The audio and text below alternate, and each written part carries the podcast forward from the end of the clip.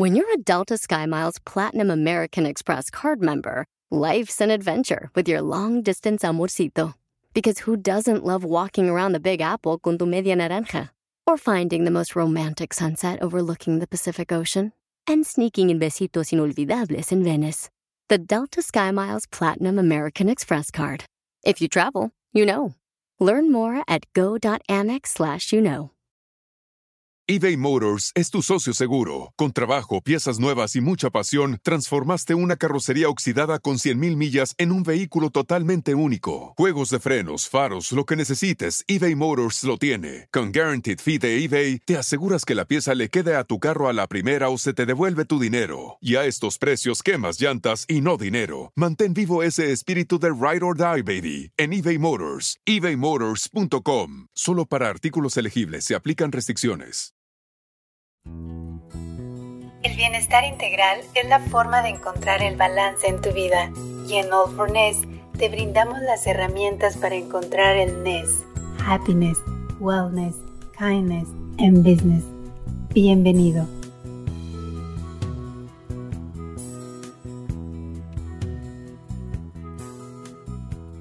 ¿Qué tal? Bienvenidos a All for Ness en privado. Wendy, ¿cómo estás? Qué gusto saludarte. Muy bien, Horacio, muy emocionada con nuestra invitada de hoy. ¿Y tú? También, ¿sabes qué? Sobre todo que a la gente le gustó la primera temporada, ahorita que estamos ya con esta segunda temporada, bueno, seguimos trayendo a gente importante, pero ¿sabes qué, Wendy? A mí lo que me encanta es que eh, a pesar de que tienen una carrera importante, a pesar de que son unos monstruos que hemos visto en la televisión, en el deporte, en cualquier ámbito, son personas comunes y corrientes y aquí nos vienen a hablar de corazón, ¿no? Abren su corazón para contarnos todo lo que nosotros en All for Ness hemos querido pues tratar de sacarles. Sí, de verdad que yo me siento absolutamente bendecida por eso, Horacio, porque eh, como dices tú, estos monstruos han compartido su historia personal con nosotros y eso es un honor, eso es un privilegio. Y de verdad que pues no siento más que agradecimiento por todos ellos y por, por ti, por el, por el programa y por el movimiento, ¿no? Así que, nada, qué emoción comenzar esta segunda temporada. Efectivamente, y bueno, invitar a la gente, ¿no? Que nos está viendo, que nos sigan en las redes sociales, estamos como All for Ness, o también pueden ir a Todos por el NES, en cualquiera de las dos, en cualquiera de los dos nombres, en las redes sociales, en el canal de YouTube, All for NES. Y bueno, pues vamos a, platicar con una muy buena amiga tuya, Wendy, que es lo que me, me, encanta porque, ya saben, siempre platicamos un ratito antes de empezar la entrevista. Y bueno, es un amor de persona. Yo la había visto en algunos programas, en algunas entrevistas, pero no me imaginé lo, lo, lindo que es su corazón. Eso es más importante. Mira, yo de verdad que yo tengo que admitir que yo tengo un crush por ella. O sea, de verdad, Glenda, no solamente yo la respeto, la admiro, bueno, la he admirado por tantos años su carrera profesional, que, que la hemos visto en, en, en CNN, tantísimos años que la vimos, ¿no? Pero cuando yo la conocí, yo quedé prendada de su humildad, de su profesionalismo, de su calidad humana, ¿sabes? Y yo sí tengo que decir, yo la quiero muchísimo, estoy súper emocionada, súper honrada que haya aceptado nuestra invitación. Y como dices tú, tener un monstruo de estos, eh, pues siempre, siempre da muchísima emoción y siempre da muchísimo orgullo, ¿no? El poder entrevistarnos acá en privado. Es así como que el nervio, como si nos está revisando la maestra. La, la Eso decíamos, ¡ay, Dios mío, la maestra! O sea, la grande de los grandes periodismo y nosotros acá tratando de hacer todo esto. Así es, bueno, pues ya lo, lo, escucharon ahorita de la voz de Wendy, eh, una gran mujer, una gran periodista, más de veintitantos años, veintiséis años, más de veintiséis años en la pantalla, más de dieciocho años en la cadena CNN en español, o sea, es conferencista, es periodista, es conductora, moderadora, es, aparte es un estuche de monerías porque es un amor. Ahorita vamos a platicar con ella porque además canta. O sea, no, no, no, es todo en serio un estuche de monerías. Glenn Umaña, ¿cómo estás? Bienvenida, muchísimas gracias por estar aquí con nosotros en estas cápsulas de en privado de All for Ness. Horacio y Wendy, bueno, los voy a tener que nombrar algo así como agentes hasta que muchísimas gracias por todos esos atributos, de verdad, con todo el corazón y felicitaciones por esta segunda temporada for Ness. La verdad que me encanta cuando Wendy me contó, yo dije, wow, wow, qué maravilla porque ella siempre está en esa reinvención y bueno, ahora al lado tuyo también un gran profesional. Así que muchísimas gracias y sobre todo, bueno, saludar a la audiencia que nos acompaña, siempre muy agradecida y a mí estos espacios me encantan, me encantan porque además nos divertimos y nos enriquecemos mutuamente. Muchísimas gracias, Glenda. Y bueno, para la gente que no sepa, ahorita que estábamos platicando con Glenda, ya saben, un ratito antes, andas ocupada. O sea, mucha gente piensa que cuando uno ya no está en la radio, ya no está uno en la televisión, como que uno se, se aleja, se retira, pero tú sigues haciendo cosa tras cosa, proyecto tras proyecto. Ahorita vamos a hablar de todo lo que es este Glenda Umaña Communications, pero ahorita, ¿qué estabas haciendo? Cuéntanos. Eh, en la mañana estuvimos primero en un webinar eh, de una empresa que se llama Great Place to Work.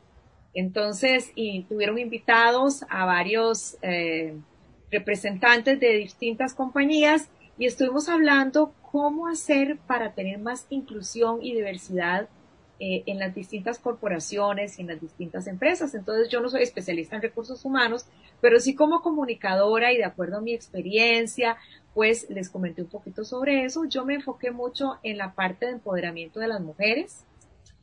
Y bueno, hablamos de eso y luego tuvimos una reunión de planificación porque la próxima semana voy a estar moderando un grupo de, de mujeres de una empresa de tecnología que se llama que es un poco la competencia de Uber. Es una empresa que está en 19 países y entonces me pidieron que moderara y estuvimos poniéndonos de acuerdo, porque a mí lo que me gusta es decirles, bueno, eh, lo que quiero saber, por ejemplo, es cuál fue tu primer empleo, ¿verdad? Las mujeres que de carne y hueso detrás de, esos rostros de liderazgo y, y, de esas ejecutivas, pero la realidad es que todas empezaron, algunas en una librería, otras dando clases de natación, asistiendo cuando eran jóvenes, etcétera, ¿no? Entonces todo el mundo tiene una historia y a mí eso me pasa. Claro. No, y esas historias a mí me encantan, ¿no? Eh, cuando veía tus entrevistas, cuando te veía en la televisión, o sea, siempre has tenido una forma muy peculiar de irle sacando a la gente las cosas muy bonita, muy orgánica. ¿Te diste cuenta desde que estabas chica que ibas a hacer eh, pues toda esta carrera en la comunicación? Muy buena tu pregunta. Eh, bueno, en realidad sí y no. Es decir, no de manera consciente, pero yo amaba todo lo que, lo que tenía que ver con entrevistas y hablar. Eh, los micrófonos, ¿por qué? Varias razones, ya uno analizando durante, ¿no? Mi papá y mi mamá eran radioaficionados de hobby, entonces ellos se pasaban con el micrófono. Mucha gente dirá, ¿y eso que ya ya no existe, no?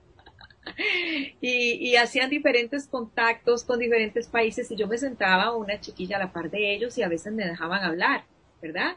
Iba a las reuniones con ellos. Y, y luego mi papá amaba leer los periódicos y ese olorcito a periódico recién llegado que, a mí todavía me gusta de papel.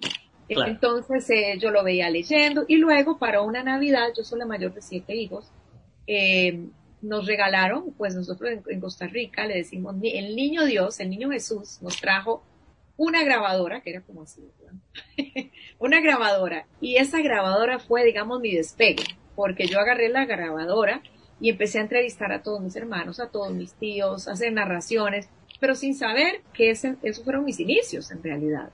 Hasta los años, años después, cuando hice un test al salir del colegio, porque yo estaba en la Sinfónica Juvenil, tocaba viola, pero ya sabía que no quería seguir esa carrera, porque era tanta la disciplina y yo vi que por ahí no es el camino. Entonces fui a hacer un test y me dicen ciencias de la comunicación colectiva. Y yo, ¿y eso qué es? Ah, no entendía qué era. Cuando me dijeron, bueno, hasta la fecha. Amor total. Oye, a ver, Glena, cuéntame una cosa, porque me, me recordó mucho mi niñez. Mi papá de repente, bueno, ya cuando me caso, me da unos cassettes y me dice, estos son cassettes tuyos, escúchalos. Y yo, ¿qué? Digo, yo no sabía que iba a ser comunicador, pero en ese entonces eran grabaciones cuando cantaba con él, cuando jugaba con él. ¿Tú conservas estos cassettes, alguno de ellos? Ay, qué dichoso, no te puedo creer que tu papá, bueno, hasta que se me pone la piel de gallina de la emoción, no es por nadie de la envidia. Mira, no, por ahí mis hermanos encontraron uno. Para las nuevas generaciones que no saben qué es cassette, ¿verdad? Habría que explicar, deberíamos tener uno, por ahí debemos tener uno, lo que es un cassette. El cassette y la pluma para darle vueltita. Exacto. Exactamente, no, pero bueno, yo me imagino cuando tu papá te dio eso, qué belleza, y ya cuando eres periodista te lo dio. Sí, así es.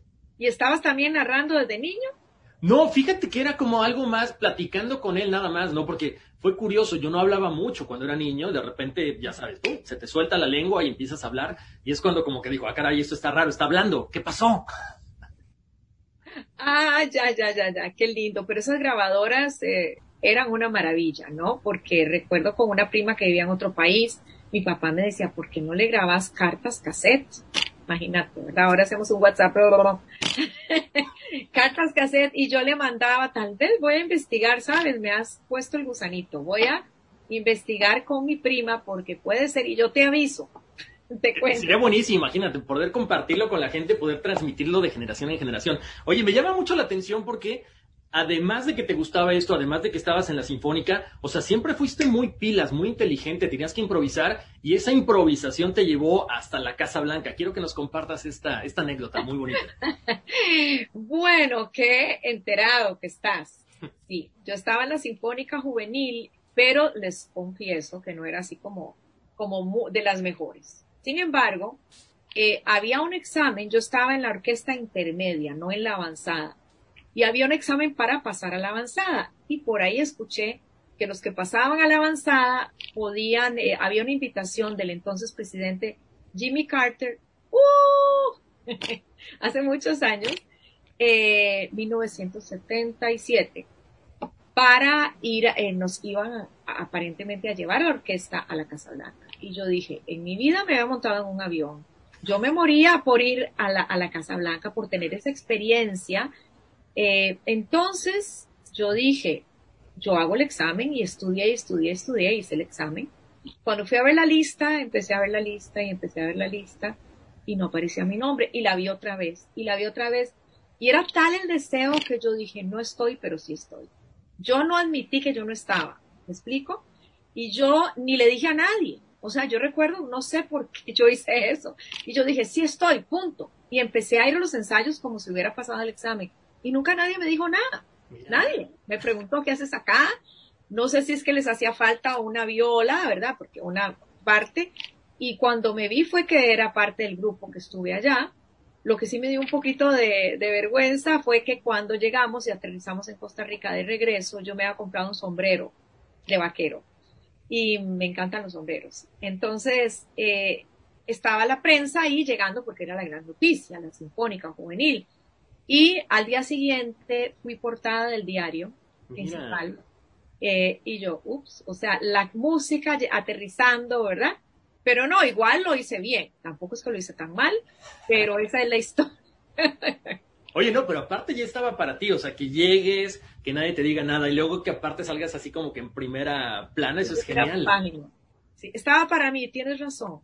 Fue, fue un regalo de Dios, digo yo, porque no sé, yo, yo no, recuerdo que no le, hasta años después conté, yo creo que ni mis papás eh, se dieron cuenta que yo no estaba en la lista y que sí estaba. Les voy a preguntar. No, muy bien. Oye, pero la música siempre ha estado así como que muy presente en ti, en tu familia, porque aparte, obvio, cantas muy bonito, tocas guitarra, o sea, ¿qué cosa no haces, Glenda? No, bueno, eh, canto de afición, ¿no? Yo veo que tú sí cantas, por ahí me parece, ¿no? Y no sé, Wendy. Pero, no canto ni cuando ah, ¿eh? me encanta la música, eh, mi familia todos, bueno, somos seis mujeres y un hombre, solo mi hermano no le gusta, no estuvo en la sinfónica, todas las demás estuvimos, no nos, no seguimos la carrera, y ahora tenemos una sobrina que ella sí se destaca de, de todos los, los 22 nietos que tienen mis padres, ella sí es eh, compositora y, y cantante y ha educado su voz y recientemente sacó el último video que grabó aquí en Atlanta, por cierto. Melania Pacheco. Ella sí es, pero sí nos gusta mucho la, la música ahora de afición, ¿no? De afición un poquito. Oye, pero es que la música de afición es rico, o sea, no sé si te gustan las tertulias, ya sabes que la guitarrita, que un tequilita o que un vinito. Eso, que un vinito, ah, sí, sí, sí, me hace mucha falta eso. Ahora con la pandemia, mira, aquí en la casa, te voy a ser bien sincera, a ver si vienen por acá y hacemos un programa más bien de acá. Uh, qué rico. Planta.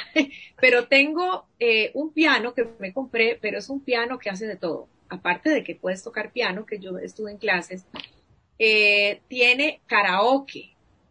Entonces, yo a veces hago fiesta sola. Así me emociono, pongo las canciones y empiezo con el micrófono. Cuando anda uno, un día me llamó mi esposo y me dice, ¿qué estás haciendo? Yo estoy en una fiesta, llámame después. Y yo, ¿con quién sola? Chao. Ustedes me entienden, ¿no? Ustedes me entienden. Entonces, a veces anda, y, y esos espacios se siente uno, hace muy bien el cantar y el bailar y la música, hace bien para el espíritu. Mi papá tiene 91 años y ahora le conseguí clases de canto y no creí que hubiera estado, estaría tan feliz. Creí que lo hacía por compromiso y pasa feliz calentando y virtual lo hace, pero claro. súper contento, súper contento con una chica venezolana, por cierto. Oye, qué buen detalle eso, ¿no? Sobre todo a lo mejor algo que él quiso hacer siempre, que de repente dijo, bueno, pues ya no lo hice, y de repente llegas tú, le das eso, y, como que renace, ¿no? Ese gusto. Recomiendo clases de canto para todo el mundo, más ahora virtuales que se puede, y además tenemos que ayudarle a los músicos que han estado, pues, eh, pasando muy, eh, en la pandemia, etapas muy críticas porque no hay eventos y, y presentaciones y ellos están pasándola mal. Entonces también es una manera de ayudarlos y ayudarnos a nosotros, a nuestro espíritu y a nuestros padres también, a cualquier edad. Eso es lo importante, a cualquier edad. ¿No te parece? No, no, definitivamente, Glenn. Estoy de acuerdo contigo porque aparte, bueno, con toda esta situación, tantos cambios que ha habido en la vida, nos toca reinventarnos, ¿no? Nos toca precisamente hacer entrevistas virtuales, platicar con, con gente, eh, con gente tan importante como tú, que, que quieren, eh, que han dejado, güey, que quieren compartir todo lo que han hecho en su carrera. ¿Cómo ha sido para ti de pronto eh, bueno, porque eres conferencista, ¿no? Me encantan tus TED Talks. ¿Cómo ha sido para ti de repente, con una carrera tan amplia donde, donde siempre te explayas, es decir, a ver, tienes que llegar 10 minutos y decirnos esto? ¿Qué tan difícil es, es hacer este TED Talk? Ay, gracias por esa muy buena pregunta. Eh, mira, te voy a ser sincera, yo estuve acostumbrada 18 años a la, a la pantalla y hablarle a la gente a través de la pantalla, información, noticias. Y cuando salgo, bueno, me empiezan a invitar, ¿verdad? A hacer conferencias. Y recuerdo la primera vez, yo estaba muerta del susto, ¿verdad? Eran 800 personas en Guatemala. Y yo estaba como agarrando el papel así, ¿verdad? Y después le fui agarrando el gusto y me fui, me fascina, me fascina. Estoy deseando que ya entre el escenario. Ahora pues es diferente, también ha sido un desafío que nos ha tocado hacerlo de manera virtual. Y también recuerdo la primera conferencia virtual era como, hey, ¿dónde están ustedes? ¿Verdad? es como difícil. Pero en cuanto a los TED Talks, sí, el primer TED Talk que hice, eh, recuerdo que fue súper estresante para mí. Y estaba todavía en CNN, pero me decía, y además no entendía mucho la, dinámica. Ahora me siento súper preparada y es más, ayudo a otras personas, ¿verdad? Para, para, su, sus TED Talks, porque yo, porque cuesta también eh, saber que tiene que hablar uno del corazón, con sinceridad y con estructura. Eso es lo más importante, ¿no? Y con estructura. Pero sí, sí me he acostumbrado, eh, Horacio, a tener diferentes espacios, decir, bueno, había uno más cortito que era 10 minutos, otro que había, que era de 17 minutos y te, te ponen ahí el reloj, ¿verdad? Pero en ese sentido, la ventaja es que estamos entrenados, ¿verdad? Porque en, noticias te dicen, bueno, estás light y ahora eh, improvisa un poquito más, o corta ya y uno donde ve ya tienes que despedirte, ¿no? Entonces e, esa, esa parte tal vez uno está un poquito acostumbrado, ¿verdad? Claro. Ahora, cubriste muchos eventos, hiciste muchos viajes. Eh, ¿Qué preferías, estar de viaje reporteando o estar en un, en un set de televisión dando noticias? ¿Qué te gusta más? Bueno, Horacio, yo creo que tú coincidirás conmigo porque tú eres periodista. A mí me encanta estar en el terreno. Me encanta y, y ese era uno de los desafíos internos también, porque eh, en CNN en español era muy poca oportunidad de salir, muy poca, parece mentira, pero sí había mucha limitación, ¿verdad? En ese sentido. Y y, hacíamos cosas maravillosas, a veces como todos los trabajos, a veces también es algo muy rutinario, se vuelve pesado, las horas, una cadena de 24 horas es pesado. Hay, hay etapas diferentes en, un trabajo, no es que todo es color de rosa, pero eh, siempre hay que tener paciencia, llegan momentos de realización, momentos que tú dices, me siento súper bien con esta cobertura. Yo amo los breaking news, que ahora el concepto es otro, porque ya el breaking news lo, lo ves en Twitter, ¿no? Antes de, de, decirlo. Obviamente nos toca a los periodistas dar el contexto y obviamente hay mucho, mucho fake news. Pero, pero sí, a mí me encanta y es parte, digamos, de esta nueva etapa, lo que, lo que nos ha podido dar las redes sociales, es esa posibilidad de transmitir de donde tú estés. Eh, noticias de todo tipo, a, ir a hacer entrevistas, eh, o por ejemplo lugares bonitos, o mandar, mandar eh, stories en Instagram, etcétera. Eh, así que yo creo que la, esta revolución de las redes sociales bien utilizada, siempre también con mensajes que edifiquen, ¿no? Porque a veces no, no es así, ¿verdad? Y, también, repito, el problema de, de las noticias falsas, del fake news, sacándolo todo eso es algo bastante, bastante positivo que te puede acercar muchísimo a la audiencia. Claro. Oye, Glenda, eh, ahorita mencionabas, ¿no? A pesar de que, de que sabemos que CNN es una empresa enorme, de repente dices, bueno, ok, tengo 18 años trabajando acá, sales de CNN, ¿sentiste miedo en algún momento? Bueno, eh, primero aclarar, ¿verdad? Porque es importante decirlo abiertamente y es parte de lo que, de lo que hablo en, nuestras charlas, porque mucha gente ve algo, ve los despidos eh, como algo de, lo cual hay que avergonzarse. Y no, en, realidad, digamos, en mi caso nuestro, hubo una reestructuración, salimos 1.600 personas y bueno, eh, si uno hizo un trabajo honesto y responsable, más bien es un orgullo, ¿verdad? Terminar una etapa. Te voy a ser bien sincera, yo no tenía ningún plan. Es decir, uno estaba y estaba y estaba. Recuerdo que mi hijo, que es ingeniero industrial, me decía, mamá, ¿ya pensaste qué vas a estar haciendo en cinco años? Y yo no. Lo que no me había dado cuenta, porque uno no es de esa área, sí, sí lo es, por ejemplo, Wendy, de mercadeo. Yo no me había dado cuenta porque uno es periodista que uno era una marca, por ejemplo. Yo no manejaba nada de eso, siempre nos decían, bueno, la imagen nos manejaban la imagen, hacían que el talento, que el mercadeo, pero yo no me metía en eso. Uno estaba como más en las noticias. Entonces, de un momento a otro, cuando salí, eh, me dice una amiga que es de mercado, me dice, tú eres una marca, tu nombre es una marca, y empezaron como a llamarme, me empezaron a decir a mucha gente, amistades, tienes que reinventarte, yo no entendía qué era, no entendía, yo, eh, ya hasta que caían mal, porque yo decía, mi gente me dice y me dice, y yo no entiendo, estoy entendiendo qué era, tomando nuevos rumbos, aceptando las nuevas oportunidades, explorando, eh, porque muchas veces no nos podemos cerrar a las oportunidades y a veces no es lo que hemos estado haciendo o a veces no es lo que más nos gusta, pero ahí vas encontrando otras cosas, ¿verdad? Entonces yo no tenía ningún plan, no sentí temor, sentí ilusión, sentí ilusión eh, por la novedad, obviamente dolor, no tanto pues, como pensé, tal vez estaba cansada también, y, bueno, abrazar lo nuevo con mucha sinceridad.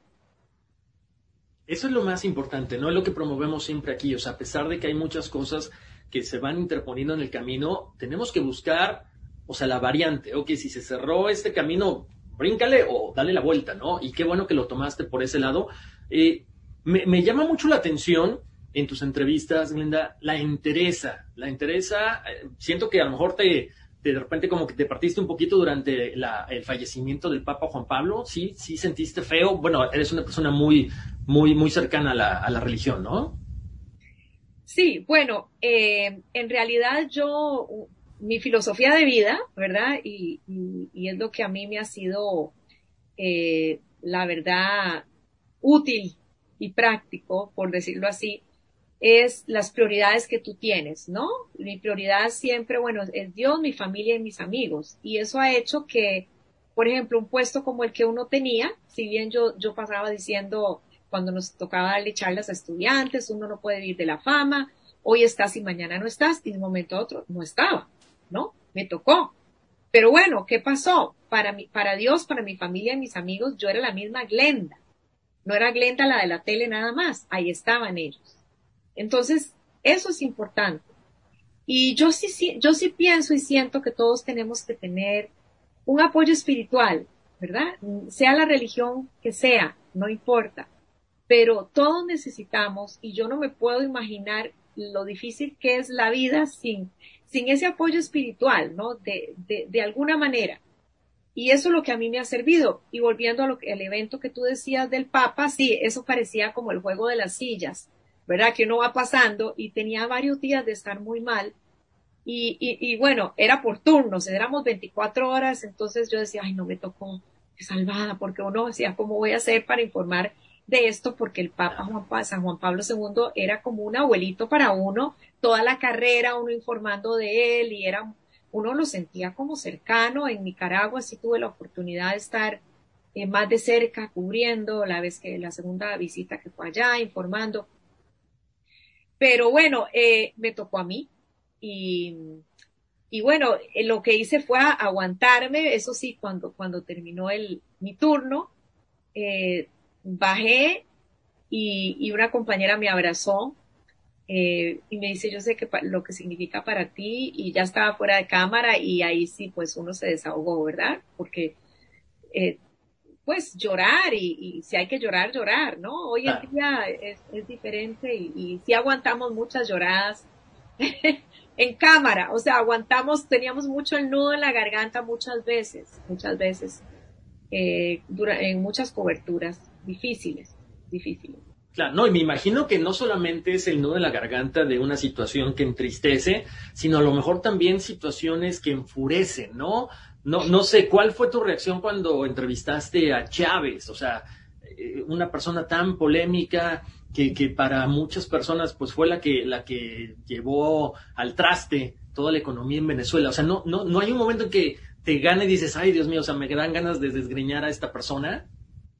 Pues sí, sobre todo que hubo varias, fueron como dos o tres veces, tres veces que yo pude hablar con él. Y una de las veces sí nos dio mucha cólera porque era, creo que cuando iba, había terminado su periodo, su primer de muchos periodos y entonces eran las elecciones y estábamos haciendo un programa especial eh, electoral y lo habíamos invitado y había dicho que no, que de ninguna manera. Y teníamos arreglado todas las transmisiones en vivo para todo y cuando estábamos en medio del programa decidió llamar, ¿no? Eh, y luego se enojó porque no lo pusimos suficiente, ¿no? Y cuando ya teníamos todo muy balanceado. Esa fue una de las veces. Otras veces, fue, eso, eso sí fue la vez, no fue en cámara, pero eh, sí me enojé y después me enojé, pero yo trato de tomarme las cosas, o sea, razonar. Es decir, este hombre se dejó decir en una conferencia de prensa porque todos los, presentadores estábamos dando un disclosure, emitiendo un disclosure respecto al tribunal. Todo lo dijimos, pero yo siempre trato de hacerlo natural. Entonces él creyó que a mí se me había ocurrido inventar eso, según él. Entonces en una conferencia de prensa empezó a decir que la fulanita esa, mentirosa, o sea, y yo estaba de vacaciones y empezaron a llamarme, pero todo, todo, todo el mundo. Y y bueno, yo llegué donde mis jefes y ¿qué hacemos? O sea, yo no, está perjudicándome, pero bueno, viniendo de él, se decidió dejarlo así, en ese momento, ¿no? En ese momento se decidió no seguir en el, en el, en el pleito y yo también decidí por paz mental no eh, quedarme ahí, ¿no? Sino seguir adelante, seguir adelante. Ahora, esta, esta, estas palabras que él dice, ¿tuviste después de esto oportunidad de platicar con él o ya no? No, jamás. ah, ok. No, no. Con la que sí, en esa conferencia de prensa estaba Patricia Yaniot, que también era compañera nuestra en, CNN. Y, y, bueno, lo que sí, apenas terminó todo, yo llamé a Patricia, ¿qué pasó? Contame. Y entonces me dice, no, fíjate que así que dijo eso, que por cierto, él dijo, tú eres de, Col eh, Glenda es de Colombia, como tú, ¿verdad, Patricia? Y le dice, no, ella es, ella es costarricense. Entonces dice que terminó todo y la fue a saludar y le dice, mira, pues dile a Glenda que, que venga acá y la llevo a, pasear a un río muy bonito que hay por aquí. La charlatanería. No, además, qué miedo. Eso fue lo que le dijo. Qué bárbaro. Oye, Glenda, Qué, interesante, ¿no? Estas, estas etapas tan de repente pueden llegar a ser complicadas, porque hay, hay, hay, a lo mejor algunas personas que están frente a cámara que sí confrontan, pero bueno, también tiene, en alguien tiene que caber la cordura. ¿Hay, ¿Hubo algún momento en que dijeras, ay Dios mío, o sea, no, ya no quiero seguir este, esta entrevista, eh, porque luego hay gente, por muy bueno que sea uno, por muchas tablas que tenga el entrevistador, la otra persona no se deja, o sea, no se abre. Sí, claro, me pasó, me pasó. Me pasó, eh, por ejemplo, con eh, Evo Morales, que estaba en Nueva York para, para la reunión anual, ¿verdad?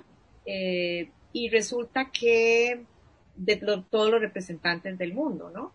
Y, y entonces, pues si hay oportunidad de entrevistar presidentes, yo dije, yo no le quiero preguntar lo mismo, quiero hablar también de él como persona, como persona, como hablar también de su familia, la otra cara de él, quién es. Y entonces, que no responda lo mismo el, lo cajonero, ¿no? Y, y, resulta que no le gustó, no le gustó para nada y la entrevista terminó. La entrevista, eh, cuando le empecé, eh, se cayó la entrevista y me dijeron no, que se siente mal, que no quiere hablar más y, y, y se fue, ¿no? Entonces, eh, se siente bastante, bastante incómodo, pero lo que sí me pasó, que lo disfruté y lo celebré, fue que, no sé si se acuerdan, en una de las cumbres de las Américas, que había habido un fuerte enfrentamiento entre el entonces presidente Vicente Fox y Chávez, ¿no? Claro. Eh, hace bastantes años. Y resulta que eso fue, como decir, el fin de semana. Y por ahí del miércoles resulta que Fox estaba en Estados Unidos y me dicen, mira, eh, el presidente Fox nos dio una entrevista, él está, no sé en qué estado estaba, pero voy a hacer por satélite, pero bueno, eh, lo que pasa que no quieren hablar absolutamente nada de lo que sucedió. Yo pues, voy a quedar mal. Pues, la gente está esperando de saber qué va a decir. Me dice, sí, pero no de, no, la condición es que no, que no, van a hablar de, de los temas que vos querás, pero no de esos. Bueno, la cuestión es que ya yo le hablé del, intercambio comercial, etcétera, etcétera, pero yo no, no me voy a quedar así, ¿no? Entonces, yo le dije sinceramente, le digo, presidente, disculpe, yo sé que este es un tema por lo menos que quede registrado que le pregunté, pensé yo. Le digo, esto es un tema del cual usted no quiere hablar.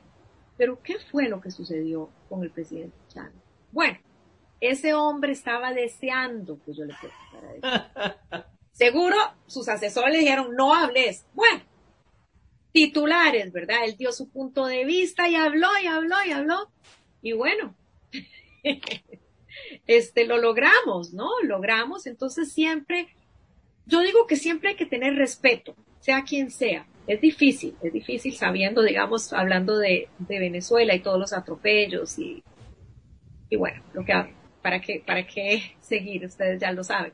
Claro, pero es muy difícil en el caso de, de, Venezuela, en el caso de Nicaragua, también que hay tanto sufrimiento y, y, y respeto, ¿no? A los derechos humanos, a la democracia, principalmente.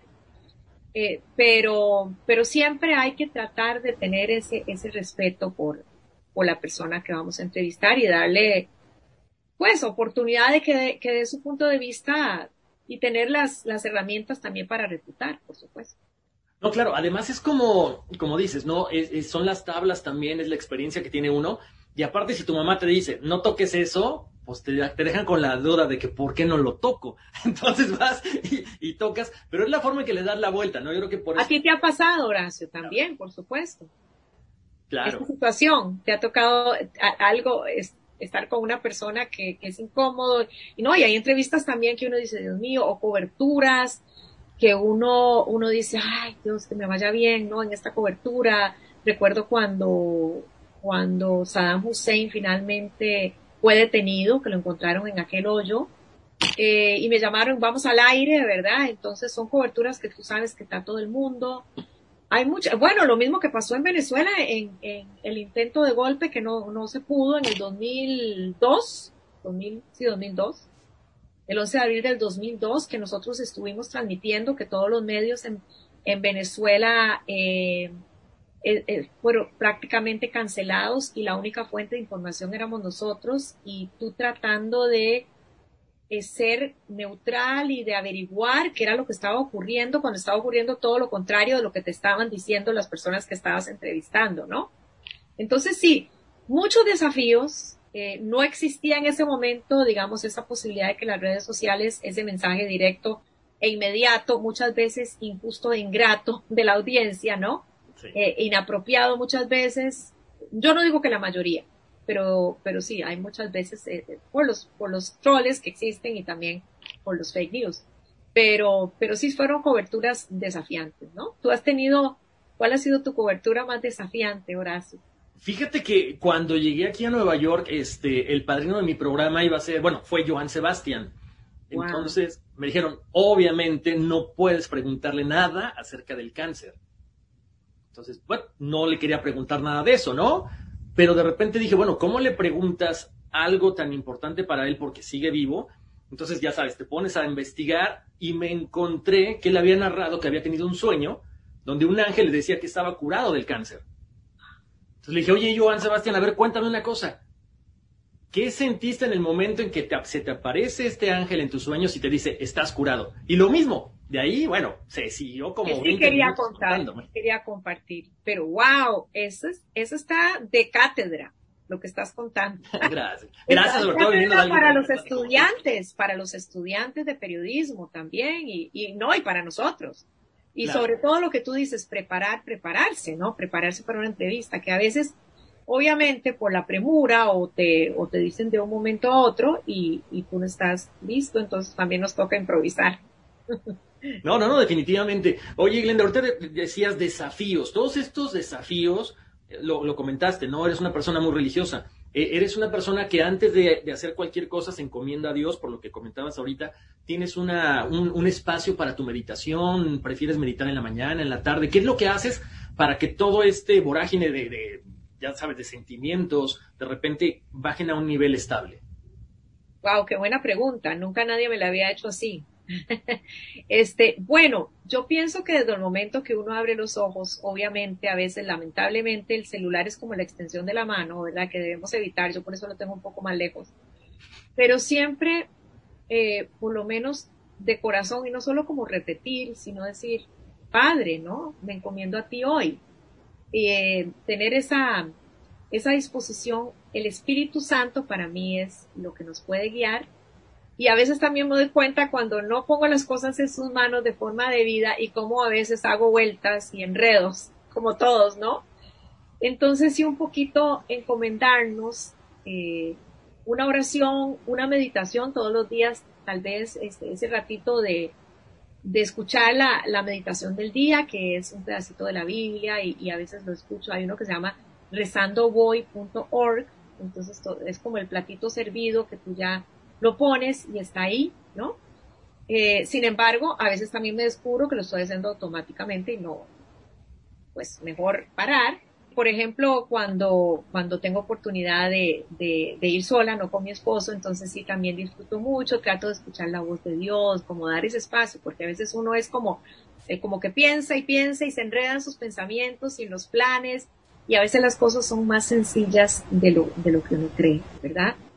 Y en el caso mío, por ejemplo, eh, como te digo, yo respeto y, todas las religiones y me parece importantísimo la relación con Dios. A mí, en el caso mío, a mí me encanta ir a misa, por ejemplo.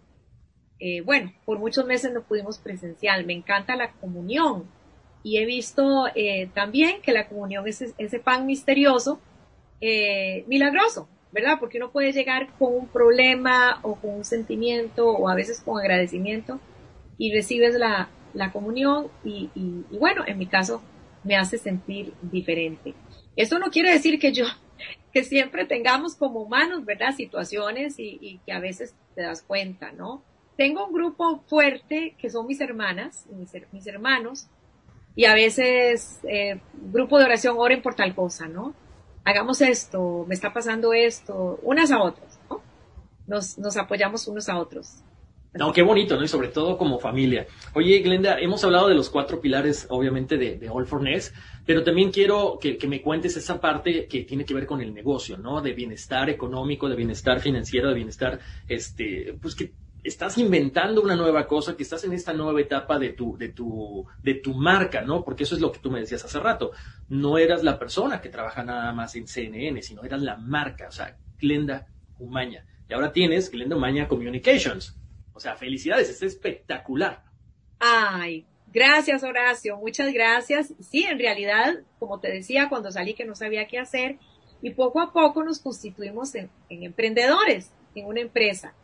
Y lo más importante para nosotros es compartir nuestra experiencia, nuestra experiencia, por ejemplo, en herramientas de empoderamiento, pero esto suena así como, como camonero, como que todo el mundo dice, herramientas de, empoderamiento. ¿Qué es eso? ¿Verdad?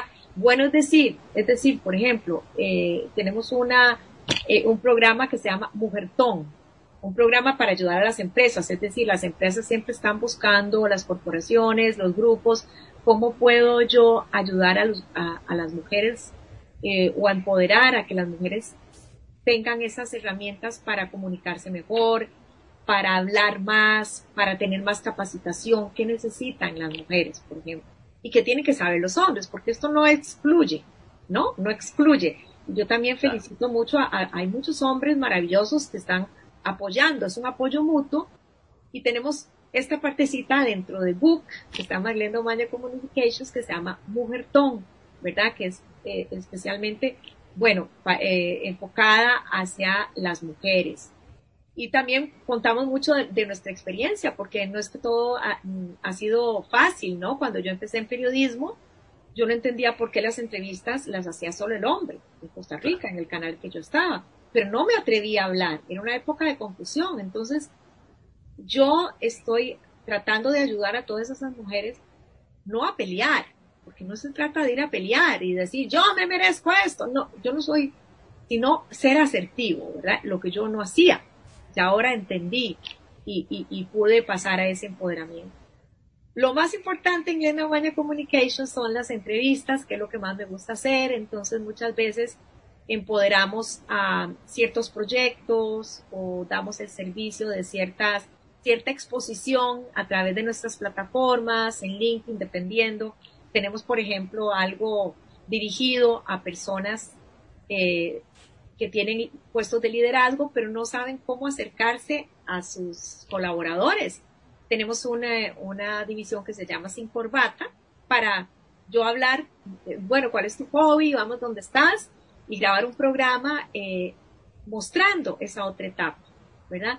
Entonces es un poquito facilitar todos esos procesos y, y también nos invita mucho como moderar, eh, conducir eventos eh, virtuales ahora, prácticamente sí, eh, muchas cosas interesantes. Y hacemos también mucho training, ¿verdad? Porque para mí es importante y sobre todo las mujeres, vemos pues, personas que están en puestos altísimos, ejecutivos, pero a la hora de hablar en público o a la hora de hacer una presentación, aburridísimo, no es la misma persona o, o llenos de temor. Entonces, queremos empoderar y que las personas realmente sepan cómo es que funciona para que puedan hacer llegar a esa audiencia, ¿no?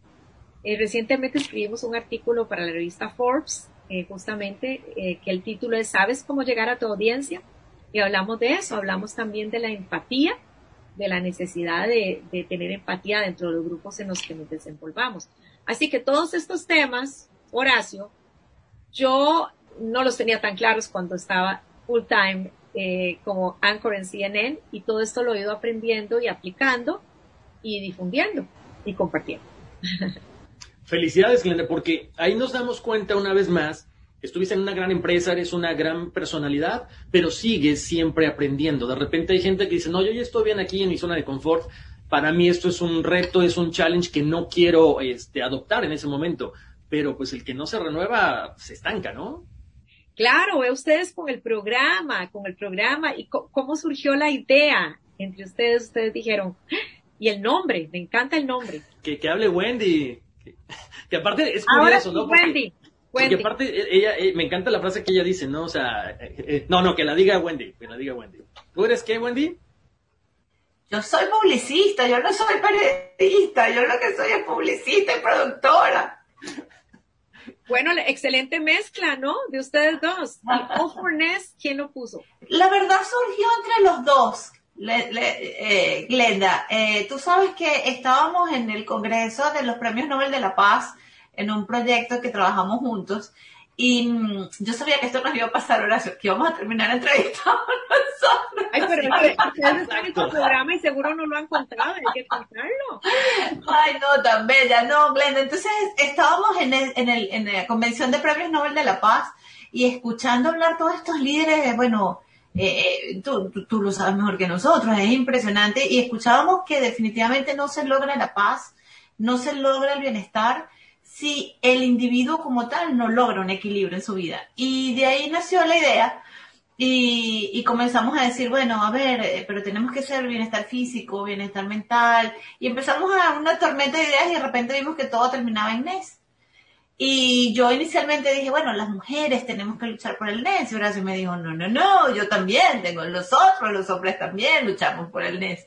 Y, y así surgió el término NES y el todos por el NES, o sea, el All for NES en inglés, porque la idea es perseguir todas las palabras que terminan en NES en positivo para alcanzar el bienestar. Así nace All for NES. ¿Y les puedo hacer otra preguntita? Claro, por favor. ¿Quién es Wendy fuera de cámara y quién es Horacio fuera de cámara? Fuera de All for NES, ¿quiénes son ustedes? Te toca, Wendy. No, a mí, empieza tú. Yo soy mamá, Glenda, yo soy, primero que nada, soy mamá, eh, soy definitivamente una soñadora, absolutamente emprendedora ahora. Eh, por 25 años fui ejecutiva corporativa y ya llevo 10 siendo pues emprendedora y, y luchando por, por mis sueños. Eso soy yo. ¿Y tus hijos cuántos años tienen?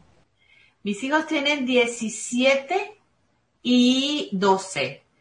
Eh, estoy justo, te digo el de 17, que me cuesta decírtelo porque estoy tratando de aceptar que ya va a ser mayor de edad y que ya va a la universidad y, y bueno, está siendo un poco complicado eso para mí.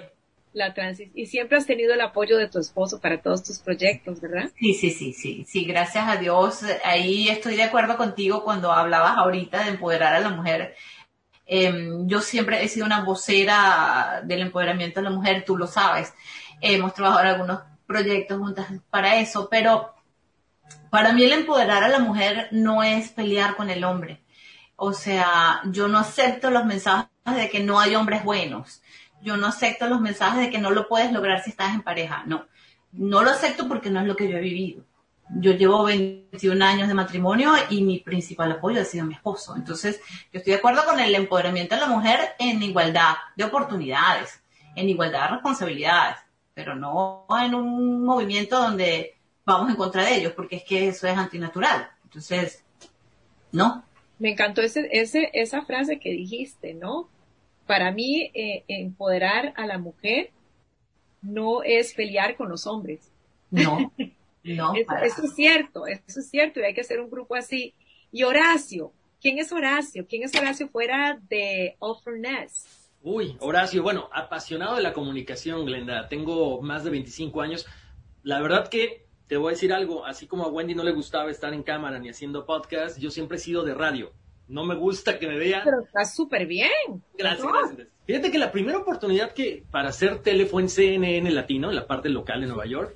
Y de ahí me di cuenta que es, es, rico. Lo que pasa es que la radio es magia, es voz, eh, la gente se imagina diferentes cosas y la tele es más directa. Entonces, te digo, eso soy yo, o sea, soy apasionado de la comunicación, me encanta grabar comerciales, me encanta hacer entrevistas, me encanta platicar frente a un micrófono, ahora frente a una cámara también, y me encanta pasar tiempo con, con mi hijo, con mi familia, ¿no? ¿Ah, tienes un hijo? Tengo un hijo de 11 años. Ah, qué bien, qué bien. ¿Y cómo es la vida en Nueva York ahora? ¿Ya está mejor con todo lo de la... Fíjate que está tranquilo, o sea, tratas de extremar las precauciones, pero bueno, gracias a Dios vivimos en una zona donde un poquito más alejada la parte de la ciudad, entonces tienes un lago, tienes canchas de tenis, tienes un parque, entonces es un poquito más eh, llevadero, digamos así, entonces puedes como que tener un poco más de libertad. Pero, pero bueno, pues también uno siempre va buscando la forma, ¿no? Eh, creo que esto, esto que está pasando también nos, nos obliga a valorar, ¿no? Desde el ir a comer, desde el no traer una mascarilla en la cara, y creo que eso nos va a hacer todavía mucho mejores seres humanos, ¿no? Después de todo esto. Definitivamente, más solidarios, más solidarios, pero bueno, maravilloso que tú empezaste con radio, porque es mucho, ¿verdad? Después ya más bien ya tienes manejado cierta parte y luego ya te sientes cómodo porque, porque lo haces excelente. Los dos están top y me encanta, me encanta el look de los dos, el, el logo. Bueno, I love it. No, y nosotros fascinados de que, de que estés acá con nosotros. Cuéntame una cosa, Glenda. Tú eres, hablando de matrimonios y hablando de familia, tú tienes un matrimonio bellísimo. Eh, tienes unos hijos espectaculares fuiste abuela. Eh, fuiste exitosa en tu carrera. Eh, ¿Qué sueño entonces queda por lograr, Glenda? Mira, yo soy muy inquieta y muchas gracias por todo lo que estás diciendo, porque mi esposo a veces conversamos y me dice eso, ¿verdad? ¿Cuánto logran? Pero de verdad hay que poner, eh, yo sí, a veces le digo, Manuel, es que vos, la próxima, el próxima conferencia que vaya, te voy a llevar porque vos, él es, él es kind of shy, ¿verdad? Es un poquito tímido para hablar en público pero la verdad que esta historia es mucho de lo que él apoyó y sacrificó por, por nosotros y por mi carrera y por mi exposición. Entonces, sí decidimos que era, que era un proyecto juntos, ¿no? Que era un proyecto de los dos cuando nos vinimos acá, él es ingeniero civil y nos vinimos para Estados Unidos hace 24 años exactamente, ¿ya? Entonces, eh, la pregunta, ¿qué te queda por hacer? Yo siento que muchas cosas, a veces. Qué bueno que quedan muchas cosas por hacer. Sí, sí, yo sí, todos los días tengo ilusión de, de hacer cosas nuevas y, y, tengo un equipo, bueno, mi hermana es mi manager, tú la conoces, Wendy, eh, Horacio la tiene que conocer pronto también, Georgina, y ella, ella, las dos somos como de chispa, mira, apareció esto y vámonos para acá y, y bueno, ahora lo que, lo que extrañamos es nuestros viajes y los hoteles y todo por un lado, porque por otro ha sido muy rico nada más pues transmitir y hacer todo desde el sótano de mi casa, como ustedes me entienden, igual. Pero nos tocó recientemente eh, una contratación desde un hotel en Costa Rica, porque era una transmisión para una empresa a nivel regional, pero sí había que irse a un hotel toda la semana porque era cinco días. Eh, y resulta que hasta se nos salieron las lágrimas. ¿Te acordás cómo era esto? Pero mira qué bonito, y las dos juntas, y, y, un poquito eso, ¿no? Lo que era viajar y hablar con la gente y hacerse amigo de botones, que me cuente su vida, ahora con mascarilla, ¿no? Eh, toda la gente que trabaja en, los, en, los, sitios, en los diferentes lugares y, también duele por todos los hoteles que han sido cerrados, ¿no? Eh, pensar en todo ese personal que uno por tanto tiempo tuvo contacto. Entonces, eh, sí siento que quedan muchas cosas por hacer, siempre eh, aprendiendo y siempre pues eh, llevándonos eh, o rigiéndonos más bien por nuestros valores principalmente, ¿verdad? Y, y bueno, la principal herencia, la eh, más importante herencia CNN y fue la marca, pero también la credibilidad. Entonces eso es lo que nosotros eh, seguimos haciendo énfasis, ¿verdad? No hacer cosas que afecten o impacten nuestra credibilidad, siempre ir, seguir con, los valores que hemos tenido. Así que, que muy contentos. Claro, óyeme, cuéntame algo, Glenda. Em, ¿Cómo fue esa parte de manejar los niños, la carrera, el esposo? ¿Qué mensaje le podemos dar a las mujeres sobre el balance? ¿Es posible alcanzarlo, Glenda? O sea, contigo yo lo veo yo veo la respuesta obvia, pero te quiero preguntar el traste Yo veo la respuesta no, No, no, lograste los, hijos perfectos, lograste la familia perfecta, eh, lograste la carrera perfecta al mismo tiempo. O sea, ¿qué hay que sacrificar? ¿Existe o hay que sacrificar, sacrificar algo? No, no, siempre hay desafíos. Yo creo que familia así perfecta no hay. siempre hay desafíos y sufrimientos. Y yo siempre he sido, aquí donde me ven, eh, mamá gallina, ¿no? Wendy me entiende Mamá Gallina, y yo recuerdo cuando el, la primera vez que me contrataron para, para televisión, eh, mis hijos tenían dos y tres años y yo me iba llorando. Yo decía, y yo decía, Dios mío, ¿por qué me está dando esta oportunidad? Porque yo quería algo como medio tiempo y resulta que lo primero que me salió era todo el día. Y era lejos de mi casa. Entonces yo me iba llorando con el, corazón en la mano. Eh, muy dura esa parte y bueno, gracias a Dios, luego a veces uno lo quiere todo en bandeja de plata. Y, y siempre hay que tener un poquito de paciencia, todo en manos de Dios. A los dos meses me llamaron para ofrecerme de otro canal medio tiempo, que me convenía por los niños.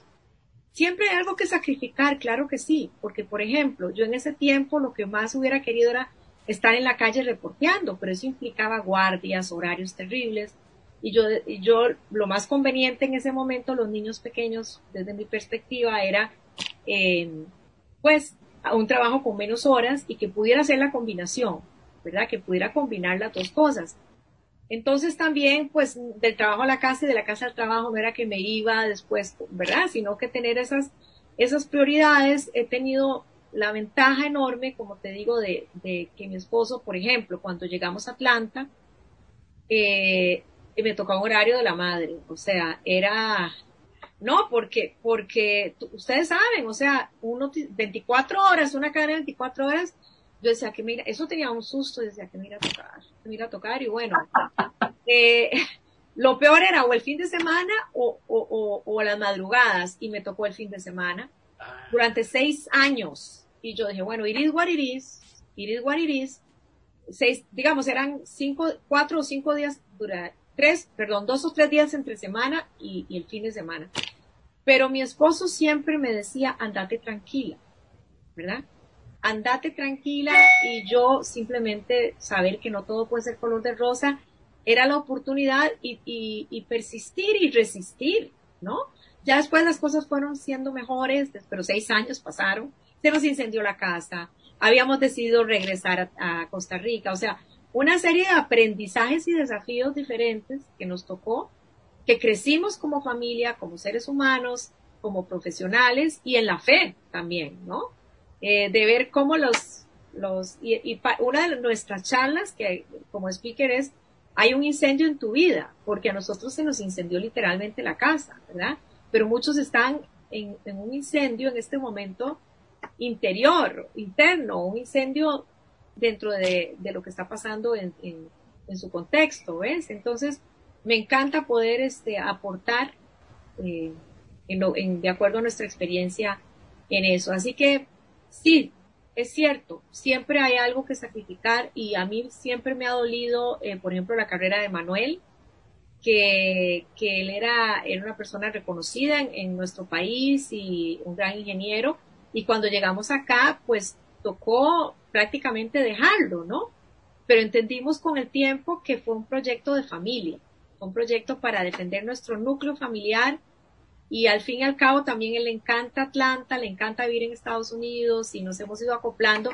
Hubo sin planearlo, porque no fue tan planificado, un cambio de roles. Y eso es todo un tema. Sí, de eso podríamos hacer un programa completo. Sí, exacto.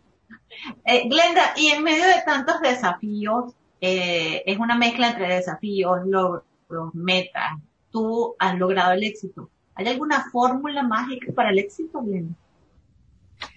Bueno, yo creo que la fórmula em, siempre es pues no darse por vencido. A veces, a veces nos va mal, ¿verdad? Hay días que no son buenos. Todos tenemos días malos. Hay veces cometemos errores, ¿no? Eh, y yo creo que también es saber que no somos super todo, ni super mujeres, ni super hombres, ni super seres humanos, que tenemos derecho a fallar. Y si algo nos salió mal hoy y, bueno, lamentarnos, sí, pero no quedarnos llorando todo el día y todos los días, ¿no? Simplemente dejar que pase, descansar y al día siguiente decir, ok, ¿qué fue lo que pasó? ¿Cuál es mi realidad? ¿Qué puede cambiar? Y a veces no era tanto. a veces nos damos cuenta no era tanto. Y sobre todo decir, bueno, en manos de Dios, ¿no? ¿Qué quiere Dios de esto? ¿Qué quiere, qué es la siguiente etapa? Y en ese sentido les comparto también que yo salí de CNN en el momento justo y luego me di cuenta por qué. Eh, porque inclusive el día antes de salir, mi último día, mi penúltimo día en cámara, todo salió perfecto. La transmisión, los invitados ideales, la producción estuvo excelente, no hubo ninguna falla, los videos, todo, todo. Y yo sentí una conexión especial con mi audiencia y yo dije, Dios mío, esto es un error. o sea, si yo fuera, si yo fuera manager, yo diría, no, esta no se va, es un error. y después dije, mm, no cuestiono, no cuestiono, vamos para adelante. Y mira, al mes de haber salido mi hermana, nosotros vivíamos, somos siete, y mi, mi hermana menor vivía acá, eh, acababa de tener su quinto bebé y cayó con una enfermedad terrible, una enfermedad que la paralizó, ella tenista profesional en el ranking mundial, entonces yo sabía, pues tuve la ventaja de no tener esa presión de un trabajo y poder dedicarme a atender la emergencia de mi hermana, es admirable lo que ella ha logrado, ya ha pasado seis años, ya camina, pero ha sido una lucha, eh, un desafío bastante, bastante grande. Entonces, eh, ahí también entendés, ¿verdad? A veces uno eh, tiene que esperar y saber por qué suceden las cosas.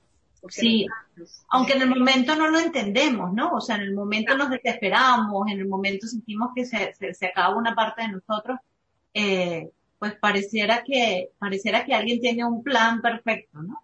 Y aunque no en el momento, ¿no? ¿Cuál es la fórmula de ustedes? La fórmula de ustedes dos. Horacio, ¿cuál es tu fórmula? Por reinventarse. Fíjate que eso es lo, lo, que hemos hecho, eh, Glenda de repente uno, bueno, dice, no, cuéntale tus planes a Dios para que se ría. Entonces de repente tienes armado todo y, de pronto te das cuenta que por ahí no va. Entonces, una, o tiras la toalla o le das la vuelta y empiezas a hacer diferentes versiones de lo mismo hasta que encuentras, ¿no? Entonces, para mí creo que es la, reinvención porque de, de, algo presencial se fue algo virtual y, y seguimos creciendo y creciendo y creciendo, ¿no? Qué lindo, qué lindo. ¿Y tu fórmula, Wendy? Mi fórmula del éxito yo creo que es hacer las cosas con pasión. O sea, lo que escojas hacer, hacerlo con pasión. Escogiste ser ama de casa, hazlo con pasión, el amor y todo lo que te lleva a hacerlo. Escogiste ser eh, emprendedora, hazlo con pasión. Creo que la fórmula del éxito es, es hacerlo, querer lo que haces, hacerlo con pasión. Y estoy absolutamente de acuerdo con Horacio. El estar, aceptar los cambios como dice una frase, una, una gran amiga mía que ella dice, todo está bien aunque ahora yo no lo entienda. Entonces, creo que también parte de la fórmula del éxito, de acuerdo con Horacio, es, es, saber reinventarnos. Qué lindo, qué lindo mensaje. Eh, Glenda, cuéntame una cosa. ¿Qué es para ti entonces la felicidad? Has pasado, nos hemos podido compartir contigo, yo me estoy súper feliz de, de conocer esa, esas historias los trastelones de tu parte profesional, de los retos familiares, los retos personales. Me, movió muchísimo el caso de tu, de tu hermana. Em, ¿Qué es entonces la felicidad, Glenda? ¿Es una mezcla de todo eso o, qué es? Yo creo que la felicidad son momentos de paz con gozo, ¿verdad? Eh, desde, por ejemplo, sentarte con una tacita de café, ojalá costarricense, de una vez. Con una tacita de café y ver un paisaje y disfrutarlo, ¿no? Tener esa, o, poder tener a veces el tiempo para, repito, leer el diario de papel, que yo siempre lo sigo recibiendo. Yo sé que ya casi nadie, pero eh, esos momentitos o ver a tu familia reunida, donde están todos. Por ejemplo, nos pasó, ¿verdad? Después de la pandemia, mi, felicidad más grande fue cuando estuvimos juntos de nuevo, ¿no? Juntos y, y, compartir y, y, compartir un plato y conversar y eso no quiere decir que a veces hay pleitos, ¿verdad? Como todas las familias, es que hay que Total, totalmente. No, todo es así, ¿verdad? Entonces, eh, esos son momentitos de felicidad, felicidad, por ejemplo, cuando te aprueban un proyecto, eh, y toda la felicidad a veces viene acompañada de un gran reto, de un reto grande. Cuando me dieron el, me anunciaron la felicidad cuando me anunciaron que me contrataban en CNN, eh, venía acompañada de un reto terrible, ¿verdad? El traslado, la adaptación, el ajuste, el canal nuevo, la búsqueda de casa, o sea, un montón de desafíos. Entonces, yo creo que al fin y al cabo la felicidad está en tener paz, ¿no? En tener paz con lo que tenés, con lo que sos, eh, con lo que contás y valorar el amor, ¿no? Valorar el amor que está a veces muy cerca, muy cerca de nosotros y, pensar el dar, el dar a otras personas y, cambiar la situación de otras personas y a veces eso significa solamente hacer una llamada a personas que quizá nunca nadie las llama, ¿no? O nunca nadie las, bueno, ahora abrazar no, pero claro. Para ustedes, felicidad. ¿Qué es la felicidad para ti, Horacio? Bueno, para mí la felicidad yo creo que es hacer las cosas que, a mí me gustan, ¿no? Viene muy de la mano de lo que decía Wendy hace rato, ¿no? Compasión.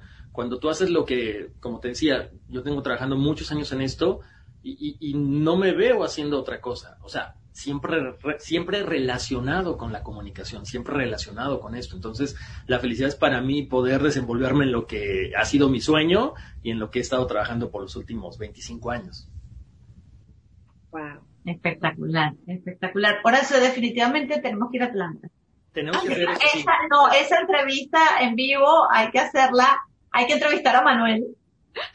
Definitivamente. Tendría, tendría, una primicia, le voy a decir. No, porque nunca ha sido entrevistado.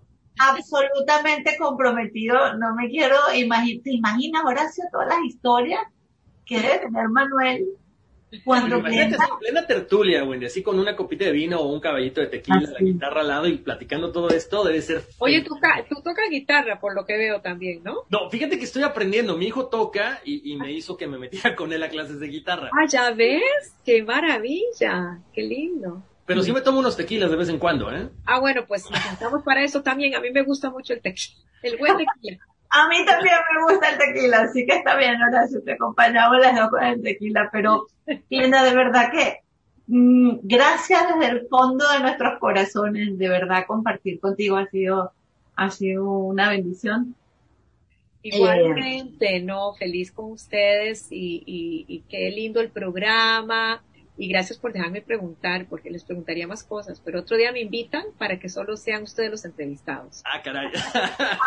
Bueno, listo. Cuando hagamos ese en vivo, bueno, a ver, podemos hacer cuantas veces, cuantos programas tú quieras, es tu casa, honradísimos de poder ah, hacer y ojalá podamos hacer muchas cosas juntos. Em, pero el en vivo va.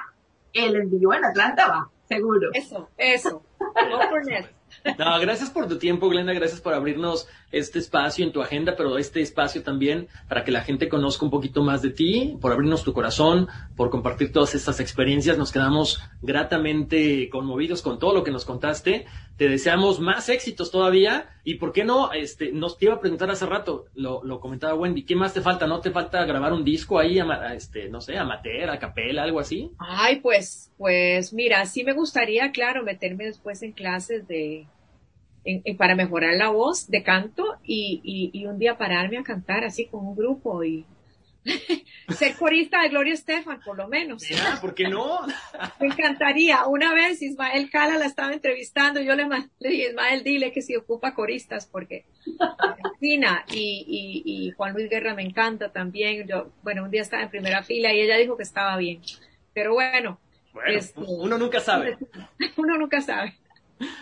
Muchísimas gracias, Glenda. Te agradecemos muchísimo por este tiempo. Eh, te invitaremos en otra ocasión, por supuesto. ¿Cómo te sigue la gente en tus redes sociales? Eh, ay, muchas gracias. Bueno, en, en Twitter y en Instagram con Glenda Ahora, con doble A. Glenda Ahora. En eh, Facebook, Glenda Umaña. Y en LinkedIn también, Glenda Umaña. Y en YouTube, perdón, Glenda Ahora. Perfecto. Bueno, pues para toda la gente que nos ve eh, a través del canal de YouTube, a la gente que nos sigue a través del podcast, muchísimas gracias por haber estado con nosotros. Un abrazo muy grande, Wendy. Un abrazote, cuídate mucho. Un abrazo para los dos y de verdad, mil gracias, Glenda, por esta oportunidad. Chao. Chao. Bye. The legends are true. overwhelming power. The sauce of destiny. Yes. The most legendary sauce has arrived as McDonald's transforms into the anime world of WickDonald's. The greatest flavors unite in all new savory chili McDonald's sauce to make your 10-piece Wick Nuggets, fries, and Sprite ultra powerful. Unlock manga comics with every meal and sit down for a new anime short every week only at WickDonald's. Ba-da-ba-ba-ba, go! At participating McDonald's for a limited time while supplies last. Sometimes it takes a different approach to help you unlock your true potential. With Capella University's game changing FlexPath learning format, you gain relevant skills you can apply to your career right away. Earn your degree from an accredited university and be confident in the quality of your education. Imagine your future differently at capella.edu. Capella University is accredited by the Higher Learning Commission. Learn more at capella.edu/accreditation.